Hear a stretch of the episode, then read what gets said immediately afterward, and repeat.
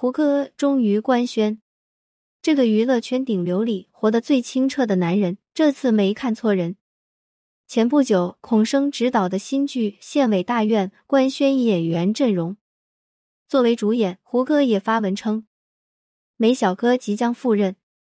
网上一顿炸锅，不少网友感慨：消失了这么久，终于肯出来演戏，拯救内娱了。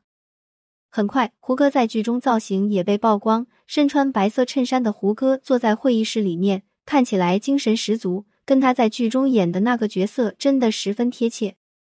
这不禁让人十分期待这部戏的播出。而在之前，胡歌真的很少出现在人们的视野。上次的出现还是被路人拍到了他在拍县委大院的中途去考了个 C 六驾照。真的，与其说他是个明星，不如说他只是一个演员。演戏的时候兢兢业业，演完则低调回归自己的生活。在不断迭代的娱乐圈里，其他人都想要争热搜、争头条、争上位，唯独是胡歌不争不抢，不急不躁，一路浮浮沉沉走来。对于娱乐圈，对于所谓的顶流，他有着人生如逆旅，我亦是行人的看待，让他活得通透清澈，在岁月的沉淀越发低调沉稳。他生活在自己的世界里，却照见了无数人的世界。点击购买《他觉醒》，随书附赠《觉醒笔记》。零一，一九八二年，上海徐汇区的一个普通家庭，一个普通的小男孩诞生了，他叫胡歌。从小，他长得就特别秀气，隔壁大妈大叔看到都会忍不住过来逗他几句。但腼腆内向的胡歌却总躲在父母背后，害怕与外人接触，这让父母很苦恼。他们想如何才能让这个小孩变得外向起来？于是，在朋友的推荐下，父母把胡歌送到了上海有名的小迎新艺术团学习。在艺术团刚开始的日子，他依旧害羞，不爱与人说话。但渐渐的，受集体影响。他慢慢开始学会融入，性格也变得开朗起来，而本事也学了不少。到了初中，因为秀气的外表，他还去当过主持人，有过广告拍摄。上了高中，迷妹迷弟更是一抓一大把。按他的话来说，当时我可风光了。没想到，风光的日子接踵而至。十九岁，他获得了中央戏剧学院导演系和上海戏剧学院表演系的录取通知书。别人一证难求，他却直接手握两证，家人朋友都为他感到开心，但他却迷茫了。他想学导演，但是又不想放弃在上海积累的名气。这时候，上戏一位老师跟他说：“如果你要做导演的话，很难有好的机会；但你要学表演的话，按照你现在的条件，我相信你还没有毕业的时候就可以当上男一号了。”这句话在多年后一语中的。大学还没读完，胡歌就与唐人影视签约，以演员身份出道，随后直接出演蒲公英的男主。后来《仙剑奇侠传》制片方找到胡歌，觉得他的形象非常符合不羁的李逍遥，问他是否参演。胡歌面对机会，他总能抓得住。于是，二零零五年《仙剑奇侠传》一播出。那个笑得意气风发、性格古灵精怪却极富正义感的李逍遥，成为了经典。鲜衣怒马少年郎，自此胡歌之后再无李逍遥。胡歌这个名字火遍了大江南北，无数导演和制作人向他抛出橄榄枝。才二十出头的胡歌成为了炙手可热的明星。那个时候，这个阳光少年正在接受着无数人的掌声和呐喊。别人需要经历几十年才能达成的成就，他凭一部戏就达成了。他不敢停下，也不敢放松，背后的光环和压力一直推着他不断的加速跑。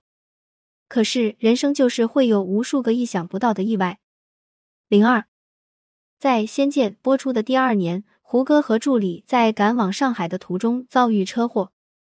当他醒来后，他第一时间摸自己的脸，发现自己的脸没有知觉了。如果我瞎了，半边脸毁容了，我还能干什么？胡歌感受到前所未有的绝望。幸运的是，眼睛保住了，容貌通过整容也在慢慢恢复中。为了不让大众担心，他强撑笑脸，面对前来探访的媒体，竖起大拇指：“这是我的新造型。”可此时的他心却是拉扯的疼。在当他得知助理张冕不幸离世后，他崩溃了无数个日夜。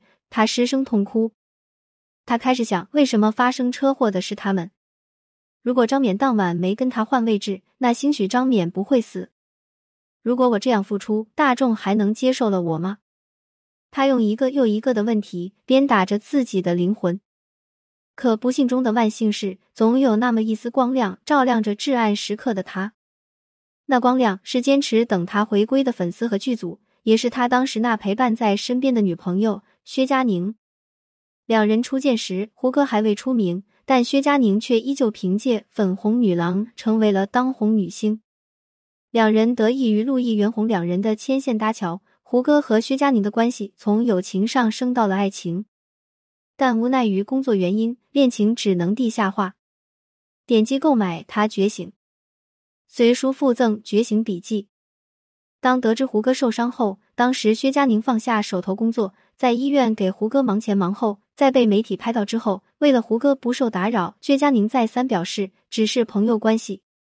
可事实却是，薛佳凝为了能够更方便照顾胡歌，将胡歌接到自己住所，停工一年，一心一意陪胡歌康复。所以，即便最后还是分开了，胡歌每次回忆到薛佳凝的时候，会说她真的很好。这句话中有怀念，也有不舍。关于两人的分手，有不少知情网友透露，是因为胡歌妈妈太强势，对儿子择偶标准过高，对于比自己儿子大的薛佳凝看不上。而从小听从母亲的胡歌无奈斩断情缘。在之前，胡歌深夜在社交平台上发过令人揪心的话语：“如果我去领证，你会祝福我吗？”这段对话中看得出来，胡歌内心还是很大撕扯的。但第二天，胡歌很快删除微博。一切似乎都没有发生过。后来康复的胡歌回到拍摄现场，他感觉到熟悉而陌生。熟悉是如出一辙的工作环境，陌生的是化妆师不得不花费大量时间帮他遮住伤疤，这让胡歌觉得自己是个累赘。在《射雕》拍摄完成，他当着所有人的面仓促逃离，躲在一个角落痛哭起来。经过一段时间的调整，他慢慢与现在的自己达成了和解，也接受了生命的无常。虽然付出，但他却留出了很多与自己与世界相处的空档，不断学习，不断阅读，用重生后的自己重新看待这个世界。胡歌说：“以前觉得为什么遇到车祸的人是我，但现在回过头来，这场车祸对于我而言，兴许是命中注定，是上天让我学会放下某些东西。”即便有抹不掉的伤疤，但这让胡歌更清楚了：好看的外表千篇一律，富有的内涵却会随着岁月的沉淀闪闪发光。二零一二年，胡歌在社交平台晒出自己近照和过去李逍遥的拼图，并表示回不去的容颜，求不来的蜕变。